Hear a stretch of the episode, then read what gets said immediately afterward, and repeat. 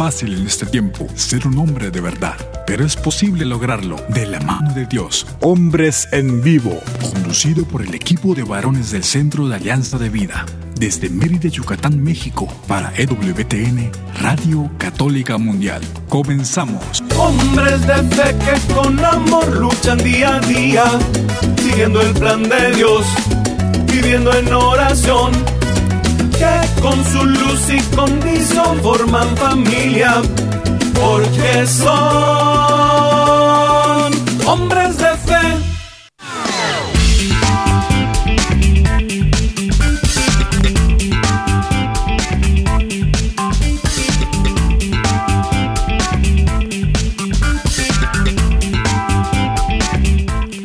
Tal amigos? Muy, muy buenas tardes. Bienvenidos a una emisión más de este su programa Hombres en Vivo. Les saludo con mucho gusto, soy su amigo y servidor Juan Carlos Valderas, que a nombre del equipo de varones de Alianza de Vida tenemos el enorme privilegio de llevar hasta ustedes este programa. Esta tarde de jueves, ya la última de nuestro año litúrgico, Estamos muy contentos de estar con ustedes como cada jueves y deseosos de que lo que podamos compartir sea de provecho tanto para ustedes que nos reciben allí en su casa, en la oficina, yendo, viniendo, como para nosotros que con mucho gusto estamos de este lado de los micrófonos. Estamos recibiendo en esta primera emisión por ser primera visión que coincidimos, a Daniel Godínez allá en los cuarteles generales de Radio Católica Mundial en Alabama. Bienvenido Daniel, muchas gracias por hacer posible este enlace de esta onda sonoras con las emisoras afiliadas en los Estados Unidos y las plataformas digitales de Internet en América Latina y el resto del mundo. Bienvenido Daniel, que sea esta tu casa. Y desde luego aquí en Mérida, Yucatán, la ciudad blanca Gracias César Carreño por cada tarde esta labor callada pero siempre efectiva que hace posible este enlace de la señal de Mérida con la señal de Alabama, con el resto del mundo y poder llegar así hasta donde ustedes se encuentren. Es un prodigio, por donde le veamos es un prodigio verdaderamente. Y bueno, pues esta tarde, como cada tarde de jueves, queremos poner a su disposición los siguientes números telefónicos para que sea un ir y venir, no únicamente un monólogo, sino también esta posibilidad de tener sus opiniones, comentarios, sugerencias, las cosas que consideren necesarias para que podamos tener este círculo completo de la comunicación. Si nos llaman, llámenos por favor de los Estados Unidos. Si nos llama desde los Estados Unidos, marcando el 1-866-398-6377. Y fuera de los Estados Unidos, marcando el 1-205-271-2976. Repito con mucho gusto, si nos llamas desde fuera de los Estados Unidos, llamando al 1-205-271-2976. Les invitamos también a visitar nuestra página www.alianzadevida.com y ponemos a su disposición el correo electrónico siguiente, alianzadevidamx.gmail.com. Visítenos en Facebook en AV Hombres Católicos en Vivo. AV que corresponde a las iniciales de Alianza de Vida. AV Hombres Católicos en Vivo en la página de Facebook. Ahí nuestros colaboradores suben a diario contenidos que consideramos son de interés general y, desde luego, pues respaldan lo que nosotros llegamos a compartir cada jueves en el programa semanal. Desde luego que también puede encontrarnos en Spotify. Si se llega a perder algún programa, si por alguna razón no estuvo la persona a quien le recomendó el programa y que se lo perdió, invítelo a visitar Spotify y que nos busque por favor como Hombres en Vivo. Allí estaremos esperándole con los podcasts de cada programa de cada semana. Y bueno, pues esta tarde tengo el enorme placer, como en tantas ocasiones, de saludar a nuestro querido amigo y colaborador de este espacio, Jairo César Olivo. Jairo, bienvenido. Mi querido Juan Carlos Valderas, un saludo, un placer. Siempre me llena de privilegio eh, estar compartiendo micrófonos con con tan gran señor, tan gran personalidad. Muchísimas gracias Juan Carlos, gracias por la oportunidad. Saludos también a Daniel, bienvenido a este equipo de WTN, a Douglas, a toda la audiencia hermosísima de WTN, mis hermanitos. ¿Qué quieren que les diga? Pues que Dios los bendiga. Muchas gracias por ese saludo siempre, siempre tan enjundioso, tan animoso, tan bonito. Douglas, discúlpame si no te saludé, daba, daba por hecho de que eh, acabamos de hablar hace un momento. Douglas, Douglas Archer, también productor de este programa. Y desde luego, mandamos un saludo siempre lleno de cariño a Omar Aguilar, otro colaborador muy especial, muy querido de este espacio, que esta tarde no fue eh, dentro de sus obligaciones, no fue posible acomodar su horario para que nos acompañara esta tarde. Pero allá donde te encuentras, Omar, pues nuestro saludo y cariño de siempre. Y bueno, Jairo, pues qué alegría aquí. Yo estoy muy contento porque, eh, queridos amigos, si es la primera vez que nos sintonizan, quiero platicarles de mi amigo Jairo César Olivo. Jairo César Olivo es una enciclopedia con patitas. Pero no por lo gordo, ¿eh? No, no, pues ¿por qué? Las enciclopedias no son gordas, digo. Breve tratado a la Santísima Trinidad y son 10 tomos. brevísimo apenas, ¿no? No, no, no, pues es que eh, en honor a la verdad y agradeciendo de veras, pues eh, las dos cosas que me asombran de mi amigo Jairo son, primero, lo mucho que sabe desde luego que ese es un don que, Dios le ha dado, ese don del estudio, ese don de estar siempre en la jugada. Y pues su juventud, su juventud que de verdad que es un don Jairo donde le veamos también esa manera de en que ha sido dotado para el servicio del Evangelio. Así que Jairo, pues me da mucho gusto. Así que lo que yo yo sé que cuento contigo plenamente para que este programa pueda funcionar. Y bueno, pues amigos, amigos, esta tarde, ya muy cercana la culminación del año litúrgico, como decíamos en la presentación, eh, vamos a hablar de esta solemnidad, de esta fecha que este próximo domingo estaremos celebrando juntos como miembros del pueblo de Dios. Estaremos recordando la solemnidad de la fiesta de Cristo, la solemnidad de Cristo, Rey del universo. La gran celebración con que culmina el año litúrgico. ¿Podría haber alguna una fiesta más grande que, que esta? Pues sí, uno dice, bueno, pues es un momento muy fuerte, por supuesto. Pero si repasamos el, el calendario litúrgico, esta es la culminación, justamente esta es la culminación esperada por quien ha seguido con atención pues todo lo que ocurre a lo largo y ancho del calendario litúrgico. Platícanos un poquito de esta eh, solemnidad, mi querido amigo Jairo. Adelante. Bueno, pues estamos hablando que a diferencia del año civil, pues la iglesia se rige por lo que se llama año litúrgico. En este año litúrgico pues los católicos nos vamos rigiendo por diferentes domingos, ¿verdad? Domingo del tiempo ordinario, domingo de Adviento, después domingo de Cuaresma, domingo de Pascua, etcétera. Estas, estas normas de las fiestas litúrgicas nos van llevando a tener una culminación, la celebración de la solemnidad de nuestro Señor Jesucristo, Rey, Rey de Reyes, Señor de Señores, amor de los amores padre, hermano, eternamente un amor, un romance que dura hasta la eternidad.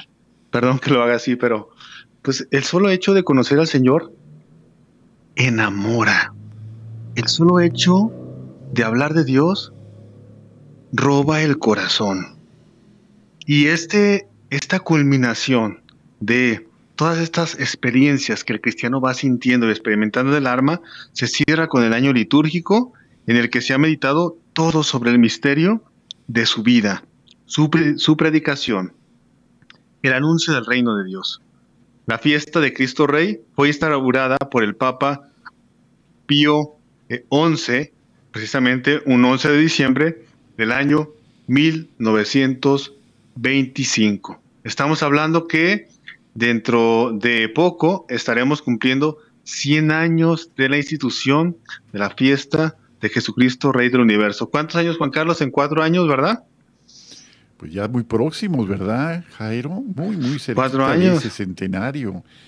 Y ya eh, vuela el tiempo, ¿verdad? Todavía no tengo 96 años, ¿eh? Para que no vayas a empezar. ¿Yo cuando he dicho algo? Eh, no, no, nada, nada. Pero, sí, pues se cumplen 100 años. Y el Papa quiso motivar a los católicos a reconocer en público que el mandatario de la iglesia es Cristo Rey, ¿verdad? ¿Y quién cree, cuál crees, Juan Carlos, que fue la primera nación en ofrecerle mártires a Cristo Rey? Pues la nación mexicana, ¿verdad? Con la, con la guerra cristera. Sí, es el movimiento, pues, de un fervor eh, popular muy, muy fuerte, ¿no? Una respuesta a la política, pues, claramente, marcadamente antirreligiosa del gobierno eh, de Plutarco Elías Calles, ¿verdad? En aquella época. Y desde luego que un momento que marcó, fíjate, de una forma muy especial los estados del occidente mexicano, ¿no? Si tú ves eh, la, el fervor de la, de la gente en México, el fervor religioso en México, desde luego que hay cristianos católicos muy fervientes en todas las entidades del país. Sin embargo, en la parte del occidente de México, ahí donde te encuentras tú, eh, Jairo, eh, este, en Jalisco, en Aguascalientes, ya no se diga en Guanajuato, en Colima, en Michoacán, de una forma muy, muy especial, ¿no? El fervor religioso eh, pues tuvo un avivamiento enorme con esta, eh, estas leyes antirreligiosas de aquella época, ¿no? Y si tú te fijas bien, el, pues, el semillero de vocacional de México, pues es, sigue siendo todavía, hasta donde sé, Guadalajara. Guadalajara tenía el seminario diocesano más grande de toda América Latina. Lo sigue teniendo, lo sigue teniendo. Sí, luego, luego saltó, saltó el Jairo. ¿Cuántos son ahorita, Jairo? ¿Cuántos seminaristas son ahorita? Somos como 1500 seminaristas, más o menos. 1500. 1500. Así es. Es una pequeña ciudad, o sea, una ciudad eclesiástica, me refiero. ¡Qué barbaridad! No, e, es que mira, siendo, siendo muy claros, el, la escasez de vocaciones en, pues en todas las congregaciones religiosas y todo es tristemente muy notoria. Así que me dicen 1500 pues y, me lleno de alegría, de verdad. Pues ¿eh? en mi grupo apenas de, de, promoción vocacional que estamos ahorita ingresando, somos 40, 50 muchachos aproximadamente.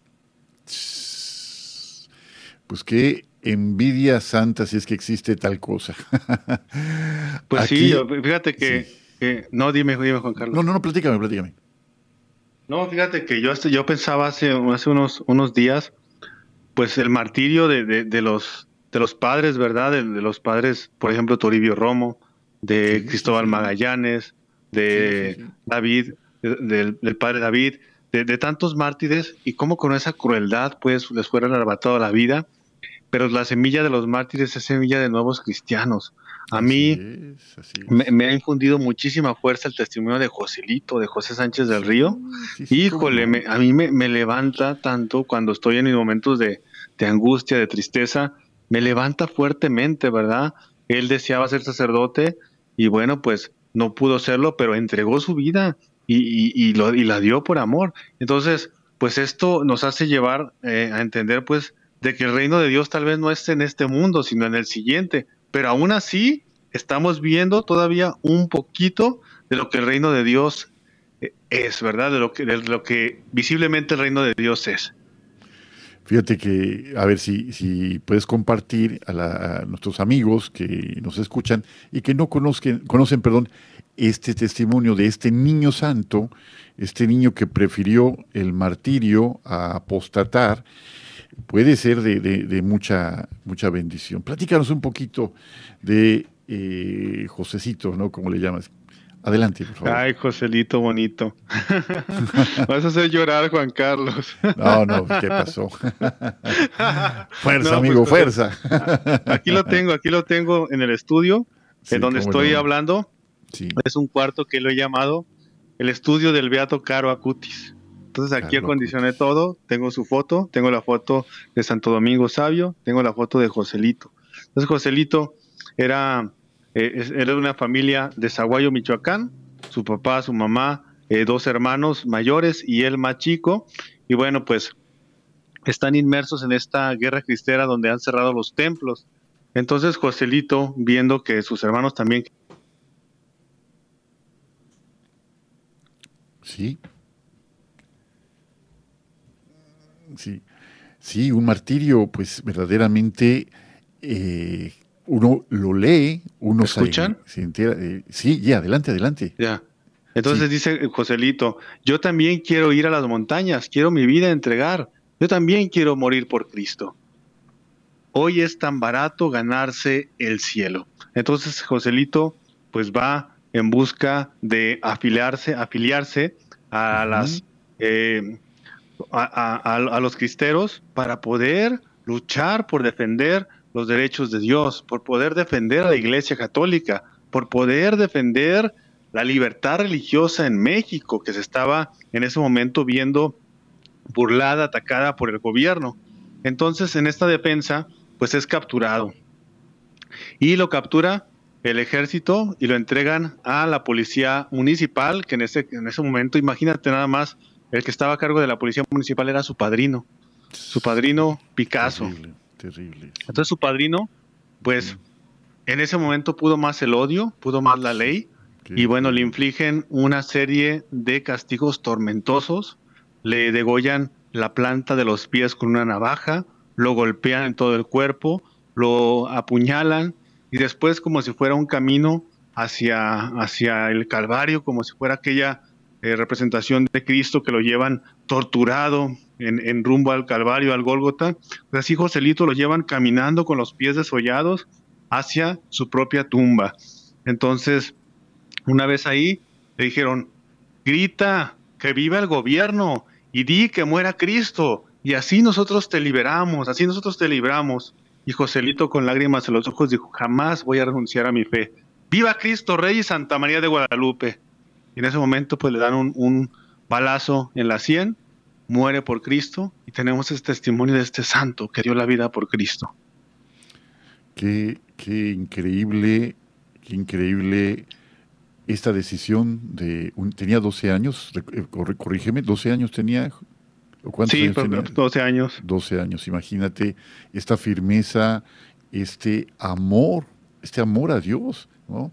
Que solamente puede ser inspirado por Dios mismo para mantener esta fidelidad a pesar de pruebas tan, tan dolorosas, ¿no? Y que le lleve a gritar en el último momento de su vida, viva Cristo Rey, ¿no? Viva Cristo Rey en un momento bastante, bastante complejo de la historia de México, que finalmente, como dices, citando a San Irineo de León, la sangre de los cristianos, la sangre de los mártires es simiente de nuevos cristianos, ¿no? Es semilla de nuevos cristianos. Y oye, pues qué, qué, qué, qué fuerte testimonio. Y, también llama la atención la crueldad, la crueldad extrema de estos verdugos. O sea, que, dices, pues no se contentan con terminar con una vida, sino tienen que ser de una manera eh, ignominiosa, humillar a aquella persona, lastimarla, hacer que que sufra ¿no? por su fe. Y me acordé mucho ahorita que mencionabas este martirio, justamente la, primera lectura en estos días del libro de los Macabeos, ¿no? Cómo se narra el martirio de estos siete hermanos y de la madre de estos siete, siete judíos piadosos, fieles, porque se negaban a comer carne de cerdo a pesar de que el emperador Antíoco Epifanes, quería obligarlos a, renunciar de su fe. Y uno tras otro, frente a la madre, así en el, libro de los Macabeos se va narrando este tormento y, cómo la madre va alentando a cada uno de sus hijos en el momento de su martirio a que sigan, a que permanezcan fieles en su fe. Que eh, yo no puedo concebir mayor amor, mayor amor que, el de una madre. O sea, desde luego que los papás amamos a nuestros hijos, por supuesto que los amamos.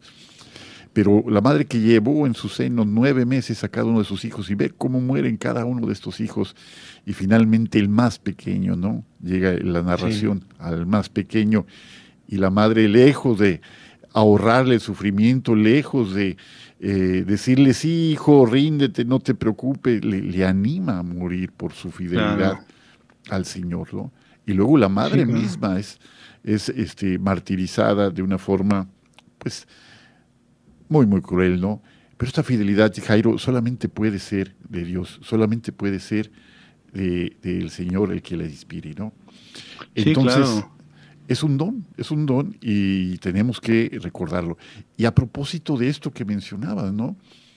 Viva Cristo Rey, justamente, viva Cristo Rey, era la consigna de este grupo de, de hombres, de mujeres, de niños, como lo acabas de mencionar, que a favor de la libertad religiosa ofrendaron su vida para que el Evangelio siguiera propagándose. Pues estamos en este momento, estamos compartiendo Rey de Reyes y Señor de Señores, a propósito de la próxima solemnidad del domingo 21, con que terminaremos el calendario litúrgico 2021. Siga con nosotros, estamos en Hombres en Vivo.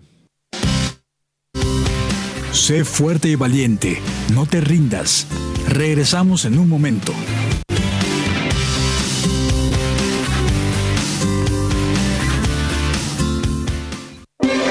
Si quieres conocer más acerca de nuestra labor, llámanos al Centro Alianza de Vida en Estados Unidos al 682-772-1958. Mi familia y yo serviremos al Señor, según dice la Biblia. Sigue con nosotros.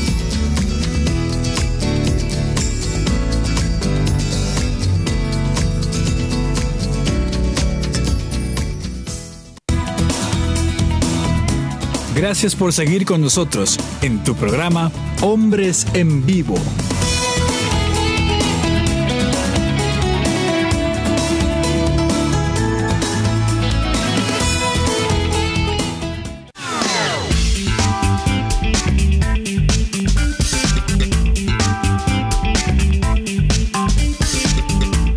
Bueno, pues ya estamos de vuelta en este segundo segmento de Hombres en Vivo, su programa de cada jueves.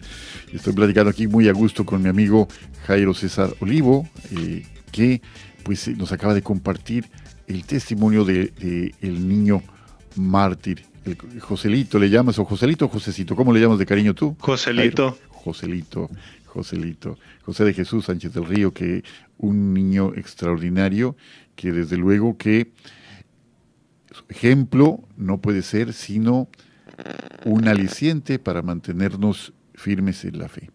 Firmes en la fe y fecundos en la esperanza y en la caridad. Desde luego que esa es la tarea. Oye, pues Jairo, pues eh, eh, fíjate que la tarea de la iglesia, la tarea de la iglesia que el Papa Francisco nos recuerda con tanta frecuencia es, la tarea vive principalmente, la iglesia vive para evangelizar, ¿no? La iglesia vive para evangelizar y en esa tarea de evangelización, pues tiene cuatro pilares, amigos que nos escuchan. Tiene esta tarea querigmática de anunciar a tiempo y a destiempo la palabra del Señor, la buena noticia de Jesús. Este querigma, este anuncio que es como un escopetazo a medio pecho, un escopetazo que vivifica, que alienta, que renueva, que transforma, que purifica al ser humano de manera integral. Este anuncio querigmático como una primera tarea, pero tiene que ser expresado a través de la diaconía, es decir, a través del servicio, el servicio de unos a otros, porque en qué vamos a distinguirnos como discípulos del Señor, en que los demás puedan decir, miren cómo se aman, miren cómo, se, aman. Sí, esa tarea, Jairo. Y después eh, tenemos entonces el anuncio querigmático, la proclamación querigmática, tenemos el servicio que es la diaconía, tenemos la coinonía, que es el hecho de formar comunidad, el hecho de encontrar en el otro la posibilidad de encontrar al Señor, encontrar al Señor, encontrarnos con Él y desde luego a través nuestro también el otro encontrará lo mismo, ¿no? Entonces tenemos el querigma, el, la diaconía, tenemos también la coinonía y nos faltaría la liturgia, ¿no? La liturgia que es el servicio del pueblo para el pueblo. Estas cuatro grandes áreas que la iglesia retoma a diario en su tarea para poder anunciar lo que Jesús anunció como parte central de su mensaje, el reino de Dios, el reino de Dios. Esa fue la tarea del Señor. Jairo, platícanos un poquito. Eh, hay, hay, diferentes, eh, depende de, la dimensión o de la importancia de la celebración. Podemos hablar eh, dentro de la liturgia de la iglesia de ferias, de memorias, de fiestas, de solemnidades. Tal es el caso de una solemnidad, la que vamos a vivir este próximo domingo, con esta solemnidad ah. de Cristo Rey del Universo. Pero platícanos un poquito, ¿cuáles son los grados? ¿Qué hay diferencia entre cada una de estas celebraciones? Platícanos un poquito. Bueno, pues habrá que, que, así como lo dices Juan Carlos, pues Jesucristo en su paso por este mundo, pues hubo diferentes acciones que él realizó, ¿verdad? Hubo un tiempo en el que él estuvo en el desierto, ¿verdad? En las tentaciones, a eso lo podremos llamar cuaresma. Hubo un tiempo tal vez en el que esperamos, me, voy mucho antes de la cuaresma, en el que nosotros estamos esperando eh, al Señor, que se le llama ese, ese proyecto escatológico, escatón, adviento.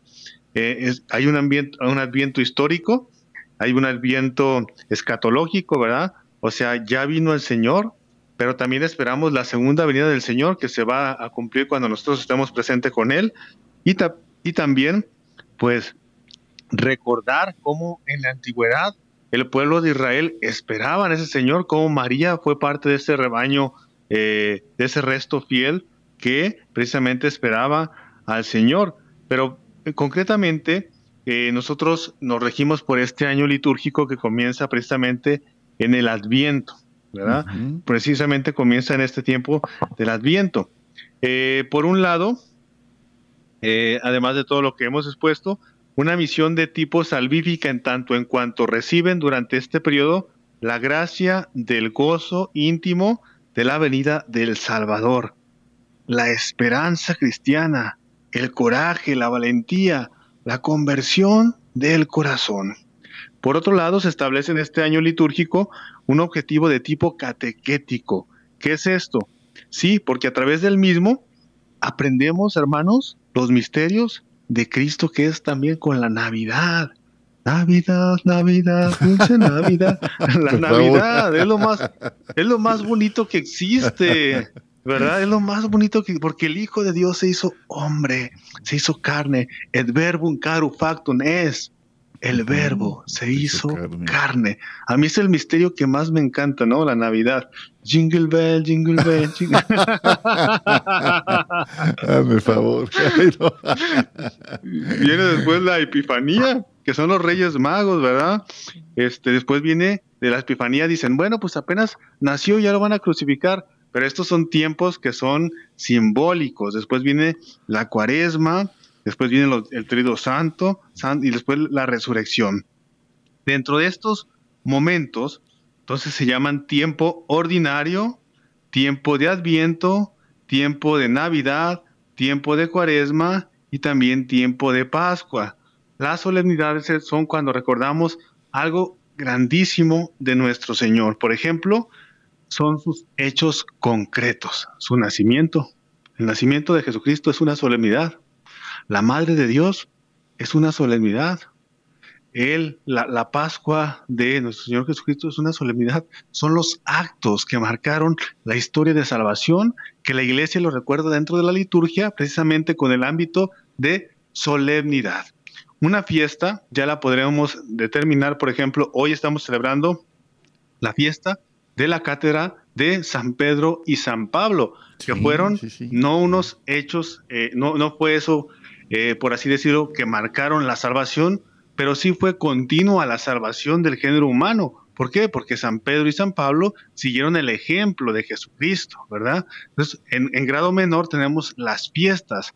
Después tenemos también las conmemoraciones, ¿verdad? Y, también, como recordamos a los santos, a los, a los mártires, con eh, colores litúrgicos. A los mártires se usa el color litúrgico rojo. Cuando tenemos difuntos, se, se escoge, se usa el color litúrgico morado. Cuando es tiempo ordinario, se usa el color litúrgico verde. ¿verdad? Entonces, de esta manera vamos diferenciando en la liturgia lo que tenemos que celebrar, que es nuestra fe. Fíjate que, cuántas cosas eh, de verdad. Y yo eh, cada vez que escucho una explicación como la que nos acabas de, brindar, pues me doy cuenta de la, de la enorme riqueza que existe en la Iglesia Católica. Una, una gran riqueza que no siempre conocemos o que, conociéndola, no siempre comprendemos, ¿no? El profundo significado de cada color, de lo que significa eh, cada símbolo, de lo que nos, a, qué nos remite eh, cada gesto. Eh, por ejemplo, los gestos que se hace el celebrante, hace el sacerdote durante la misa. Algo tan sencillo como al llegar eh, besar el altar, antes de comenzar la, celebración, cosas por el estilo, y que de las que e, ese simbolismo que nos remonta definitivamente a un significado especial. No debemos quedarnos en el símbolo, sino buscar efectivamente a aquello que nos lleva.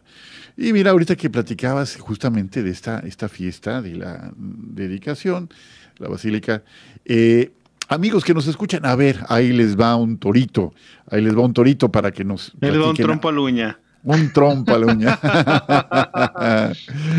sí, bueno, no sé si todos conozcan esa expresión, Jairo, ¿no? A ver, explícales qué es, qué es echarse un trompo a la uña, a ver. Pues cuando estás jugando con el trompo, que lo bailas y que te bailen la uña. Sí, sí, sí, pues eso nunca lo logré yo, eh, fíjate, en la palma de la mano, sí. Pero yo también en la palma de la mano. Híjole, eso sí es para los super expertos, el trompa a la uña. Pero, a ver, amigos, díganos, por favor, cuáles son, llámenos y díganos cuáles son las cuatro basílicas mayores de Roma. ¿Cuáles son las cuatro mm. basílicas mayores de Roma? Yo sé, no yo no, no, Jairo, ya sé que tú sí sabes. ya sé que tú sí sabes, pero no. ¿Y por qué le llamamos así Basílica Mayor, no? Y a propósito de los días dedicados a la dedicación de estos lugares santos, ¿no? Bueno, eso nada más como algo marginal, ahorita que lo mencionabas, y eh, pues vamos a volver al tema, ¿no? Vamos a volver al tema. Fíjate, Jairo, que la expresión Señor, la expresión Señor, ha perdido por el uso de cada día el, eh, origen eh, inicial que tuvo, ¿no? La palabra Señor, que viene de la palabra Kyrios, eh, una palabra griega, un vocablo griego que significa el dueño, el dueño absoluto de algo, ¿no? Ahorita en el uso que damos, desde luego podemos decir el señor Pérez o el señor Gómez o... señor de los elotes. sí, también. Es muy importante, por cierto. Pero pues no podemos comparar ese término al que originalmente tenía la palabra Kyrios, la palabra Señor, Señor. ¿Quién era un señor en la, de acuerdo a este término, Jairo? De acuerdo a este vocablo griego, ¿a quién podía nombrársele señor? Pues un señor se le domina aquel que es dueño de sí mismo, ¿verdad? Aquel que es dueño incluso de gobernar sus pasiones, aquel que es dueño incluso de sus propias palabras, de dominarse, aquel que es dueño de sí mismo. Eh, se le dominaba un señor, este es un señorón. ¿Por qué? Porque se gobierna a sí mismo y con eso tiene una autoridad moral sobre los demás, una autoridad también espiritual. Y el Señor Jesús vemos con su ejemplo de vida cómo precisamente se hace ese señorío. Y por eso nosotros los cristianos los, con el, con el querigma aceptamos el señorío de Jesucristo, ¿verdad? Y a partir de ese, de ese señorío que aceptamos a Jesucristo como Rey de Reyes y Señor de Señores, nuestra vida se transforma en otros Cristos. Dejamos de el yo por un lado y aceptamos a Cristo. Ya no soy yo quien vive, es Cristo que vive en mí. Fíjate, en esa proclamación querigmática que seguramente eh, hemos recibido, hemos compartido cada uno en tiempo diferente, Jairo, en este ejemplo que mencionabas de reconocer a Jesús, a Jesús de Nazaret, como el Señor de señores, como el Rey de reyes, pero como mi Señor particular, porque no basta con decir que es el Señor, hay que reconocerlo como nuestro Señor. Y muchos pueden reconocerlo como, eh, y mucha gente que pues reconoce la grandeza de, su sabiduría, la grandeza de su amor y todo. No basta con eso. Para Jesús, Jesús no necesita fans, ni necesita nuestros likes, ni necesita nuestro, nuestra aprobación, ¿no? Somos nosotros los que debemos buscar incansablemente el hecho de someternos a su imperio, es decir, a su dominio, a, su, amor. Una entrega de un cristiano que verdaderamente ha reconocido en Jesús al Señor de su vida, al Señor de sus acciones, también lo reconoce como el Señor de sus bienes, el Señor de su salud, el Señor de su enfermedad, el Señor de su esperanza, el Señor de su cansancio. Este señorío de Jesús no es un señorío que podamos eh, explicar únicamente con palabras o, que se agote con únicamente con eh, nuestro reconocimiento verbal. Tiene que ir y partir, desde luego, de este reconocimiento y esta proclamación y este testificar de viva voz, ¿no? Como dice San Pablo, dice, si confiesas con tu boca que Jesús es el Señor y crees en tu corazón que el Señor lo resucitó de entre los muertos, serás salvo. ¿no? Si confiesas con tu boca que Jesús es el Señor y crees en tu corazón que Dios lo resucitó de entre los muertos, serás salvo. Pero esto de confesar que Jesús es el Señor y reconocerlo como el resucitado, solamente puede ser inspirado por la acción del Espíritu Santo en nuestra vida. Y para que eso ocurra, tenemos que estar dispuestos a abrir, a abrir de capa nuestro corazón para que así ocurra. No sé si te acuerdas, Jairo, del, ejemplo que había eh, en esta proclamación querigmática de cuando se fijaban tres circulitos, ¿no? Tres circulitos y decía, una persona que tiene a sí misma, que, tiene, que se tiene a sí misma en el centro de su propia vida, y que tiene a Dios fuera de su círculo vital, pues no puede decir que, Jesús sea su Señor, ¿no? Sí, claro. Luego, una persona que tiene dentro de su esfera de vida al Señor ahí en alguna parte, dentro, pero no en el centro, ya podemos decir que va por buen camino, pero aún no es alguien que confiese que, su, que el Señor es su vida. Y el tercer circulito, no sé si te acuerdas, el del tercer circulito aparecía en, este modo muy pedagógico de mostrar el señorío de Jesús, cómo Jesús aparece en el centro de nuestra vida y nosotros reconociéndole en su voluntad, en su deseo para nosotros dentro de esa misma, de esa misma circunferencia, pero haciendo lo necesario para subordinarnos a su voluntad. Así es, Juan Carlos. Fíjate que hace poquito, Juan Carlos, el, lunes, para empezar, para no, hacer, no, no irme muy largo, yo tenía mi cirio pascual encendido, estaba haciendo oración y lo dejé todo el día haciendo oración y al final del día lo apagué y se marcaron unos circulitos alrededor de mi cirio, así, uno, otro, otro, otro, y parecía que tenía letras griegas escritas. Y después en donde está el Cristo, donde tengo el Cristo, el Pantocrator, una P que es también así como aparece en el calendario litúrgico. Dije, ¿qué significa esto? Yo he estado haciendo un trabajo también de, vencerme a mí mismo, de dejar que Cristo sea el centro, porque experimentamos, eh, voy a decirlo así, ¿verdad? Experimentamos una vida triste, llena de lodo, llena de, de popó, cuando no está Dios en el centro. ¿Por qué? Porque es el estiércol del mundo, es el estiércol del diablo, el que nosotros estamos probando, cuando no probamos el pan de los ángeles, cuando no probamos el pan de Dios, cuando no tenemos en el centro la voluntad de Dios. San Juan de la Cruz dice, oh llama de amor viva, que tiernamente hieres en el más profundo centro. Pues ya no eres esquiva, acaba ya si quieres, rompe la tela de este dulce encuentro. Dios está en el, debe de estar en el centro, mis hermanos. Pero si nosotros no somos conscientes de esto, entonces si nosotros no lo reconocemos, vamos a experimentar la muerte. Actualmente mucha gente está muriendo sin conocer a Cristo, pero resulta paradójico que, no lo conocen, pero Cristo está en su interior.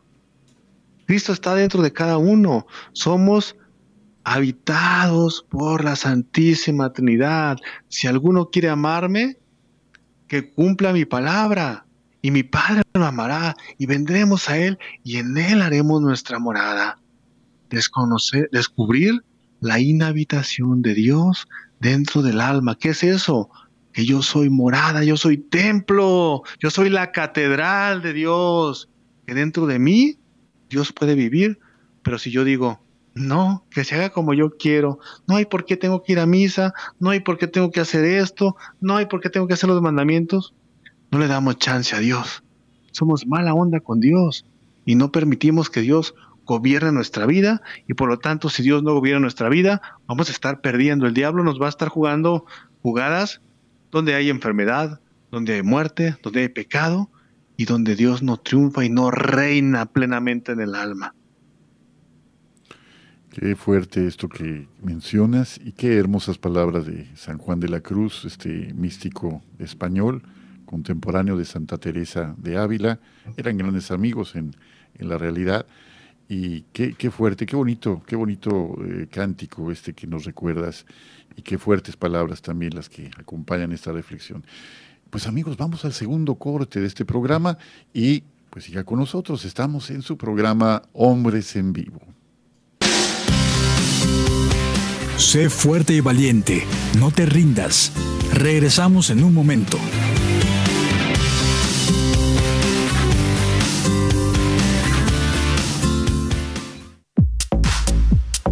Llámanos desde Estados Unidos al 1-866-398-6377 y desde cualquier parte del mundo al 1-205-271-2976.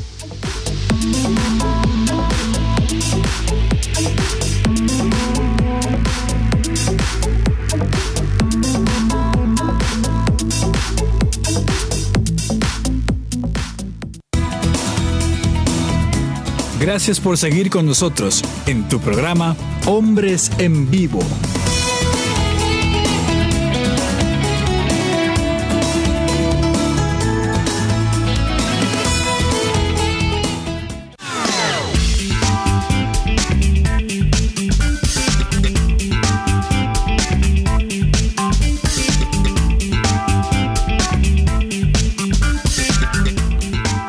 Bueno, pues ya estamos de vuelta en este tercer y último segmento de nuestro programa de esta tarde, Hombres en Vivo.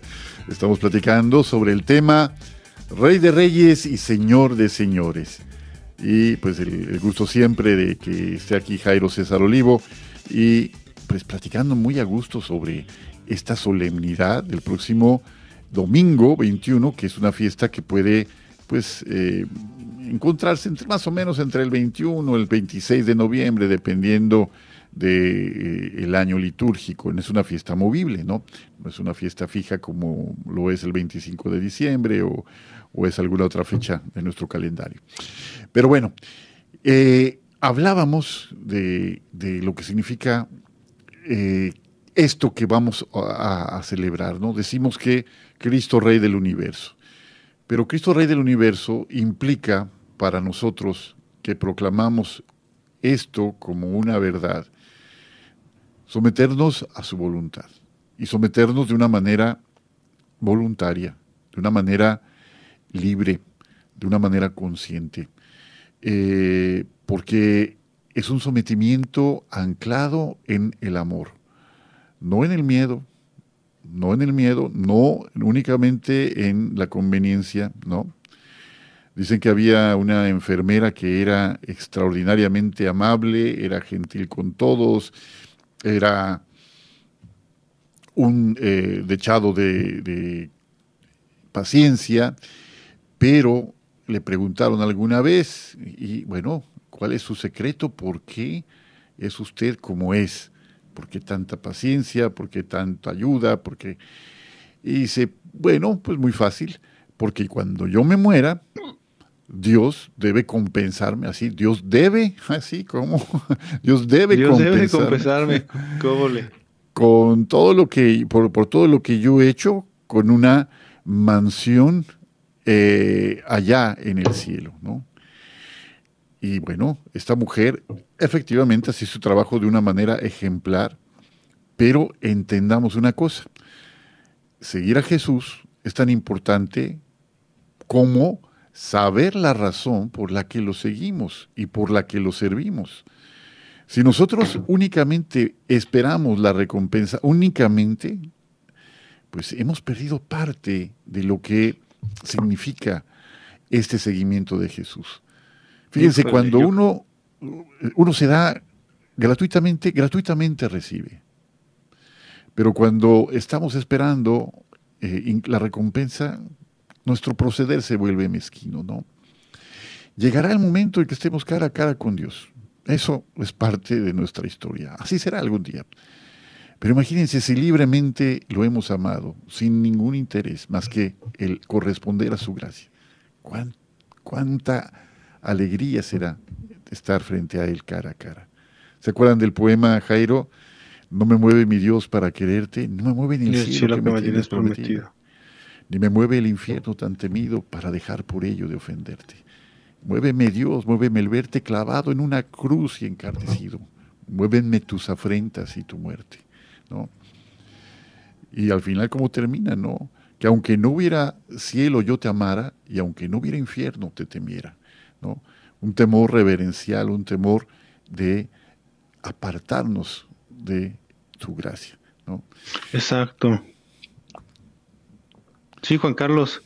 Eh, fíjate que ahorita que estabas leyendo la oración que de, de no me mueve mi Dios para quererte y lo que decías de esta persona, a veces yo creo que decimos muchas cosas por ignorancia, ¿verdad?